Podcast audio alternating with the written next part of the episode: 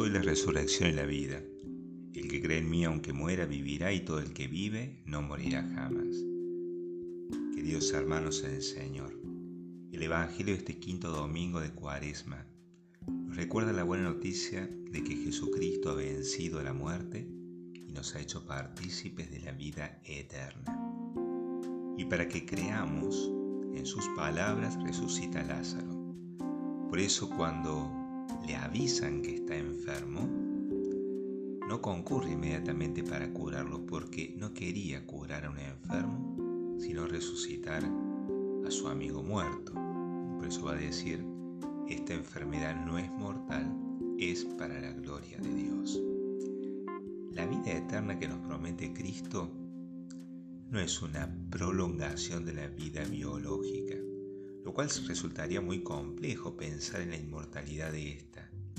El mundo se envejecería, sin espacio para los jóvenes, sin posibilidad de que la vida se renueve. Vivir así sería un castigo más que un premio. El Hijo de Dios, al intervenir en la historia con su encarnación y hacer la voluntad de su Padre, entregó su vida en la cruz para darnos vida eterna. Como Cristo hace nueva todas las cosas, la muerte ya no tiene la última palabra en la vida del hombre, sino que es la puerta para entrar a una realidad nueva. Y esa realidad nueva es, el cielo, donde contemplaremos a Dios y nos reencontraremos con nuestros hermanos que nos han precedido con el signo de la fe y duermen ya el sueño de la paz. Un sacerdote jesuita francés escribía, lo único que pido al Señor es que al llegar al paraíso pueda encontrarme con tres grandes sorpresas. Primero, la de encontrarme allí. Segundo, la de ver allí a la gente que ya no pensaba encontrar. Y por último, la de descubrir a un Dios mucho más hermoso que todas las cosas bonitas que he escrito sobre Él. Por eso, mis queridos hermanos, la vida eterna no es inmortalidad de una vida biológica, no es cantidad de tiempo, sino comunión con Cristo. Y en cada Eucaristía entramos en contacto con Cristo resucitado. Es decir, algo de esa vida eterna vamos viviendo. Algo del cielo va entrando en la tierra, lo eterno en el tiempo. El Evangelio que proclamamos nos puede ayudar a encontrar claves para vivir en comunión con Cristo.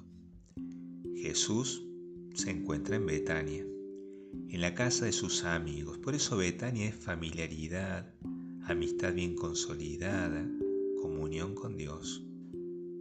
Algún escritor místico veía en Marta la representación de la fe, en María la representación de la esperanza y en Lázaro la representación de la caridad. De tal manera, si queremos crecer en familiaridad, en amistad, en comunión con Cristo para empezar a vivir esa vida eterna y para asegurarnos llegar al cielo, tenemos que vivir de la fe, de la esperanza y de la caridad. Virtudes teologales que debemos pedir con muchísima insistencia. Pero para pedirlas con insistencia tenemos que conocerlas, porque no podemos amar lo que no conocemos y sobre todo aceptar el desafío de crecer en ellas. Es decir, no escaparnos de las crisis porque las crisis son ocasiones de crecer. Crecer en fe, porque creo, espero y amo a Dios a pesar de no sentirlo. Marta, decíamos, es genuina representante de la fe porque en cuanto escuchó que Jesús estaba en Betania, recuerden que la, fe viene por el oído, en cuanto escuchó que Jesús estaba en Betania, salió a su encuentro. Ella es una mujer que cree, su fe es honda, fuertemente arraigada en su corazón. continuas visitas de Jesús a sus amigos en Betania fueron momentos propicios para que Marta creciera en la fe. La fe nos pone en movimiento, nos hace salir de nosotros mismos, tenemos que agudizar el oído. Por eso las prácticas cuaresmales pueden ayudar para escuchar a Cristo, para agudizar el oído. Recordemos cómo Marta había sido corregida por Jesús cuando andaba dispersa en miles de cosas. Ella no se enojó, aceptó la corrección con serenidad. Y también un ejemplo de no estar disperso en tantas cosas. Para crecer la fe tenemos que hacer más recogimiento interior. Según el relato evangélico, María permanecía en casa. Esperaba que el Señor llegara y cuando lo hiciere, esperaba que el, del dolor que vivían sacaría algún bien. Ella es representante de la esperanza contra toda esperanza y nos enseña a no ser ansiosos con los tiempos de Dios que son perfectos. Recordemos que el Evangelio nos decía que cuando a Jesús le avisan que su, hermano, que su amigo Lázaro estaba enfermo, no acude inmediatamente, espera dos días.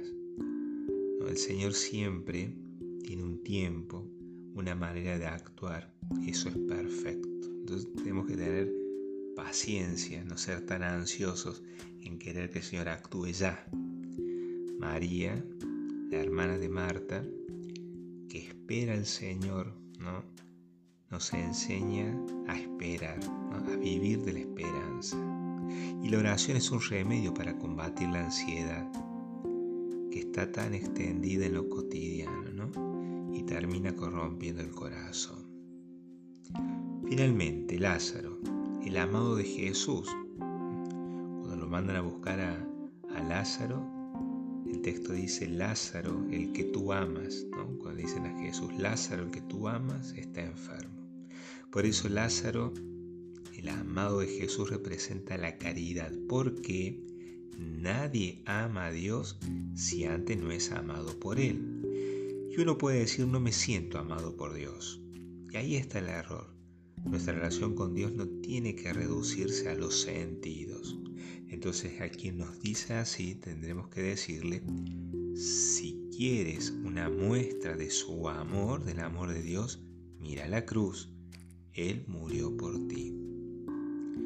Todos estamos alcanzados por la ternura de Dios, solo que algunos, ya sea por la dureza del corazón o por no entender el plan de Dios desde una lógica humana, intentan entender el plan de Dios de una lógica humana y no se puede, o por no sentirlo, rechazan su ternura.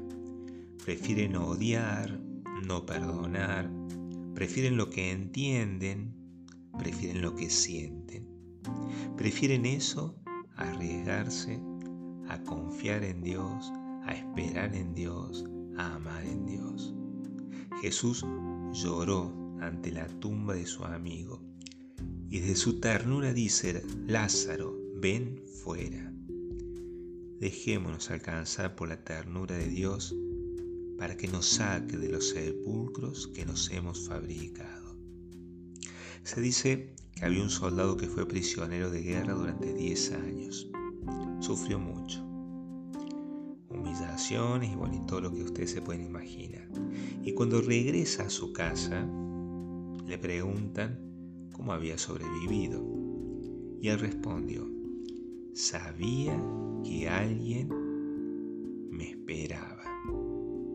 Sabía que alguien me amaba. Y cuando yo llegara, esa persona se pondría feliz, feliz cuando lo viera.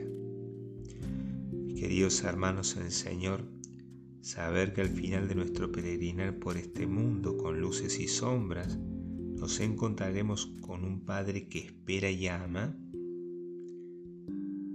debe ser motivo más que suficiente para dejarnos guiar por su Hijo que nos señala y acompaña en el camino para ese encuentro definitivo con Él.